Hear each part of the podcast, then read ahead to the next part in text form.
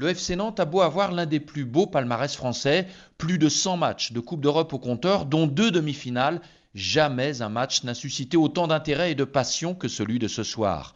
On estime à plus de 100 000 spectateurs qui voulaient acheter leur place, soit trois fois plus que les 35 000 privilégiés ce soir. Le stadium manager Luc Delatour est salarié du FC Nantes depuis 32 ans.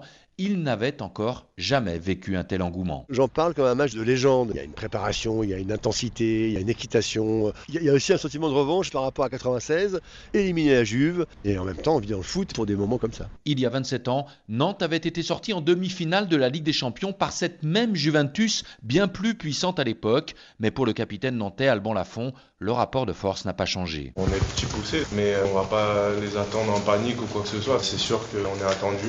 Moi, j'aime ça en tout cas. Le plus important, c'est de ne pas passer à côté de cet événement. Et surtout transformer le nul inattendu du match aller qui a fait naître un fol espoir.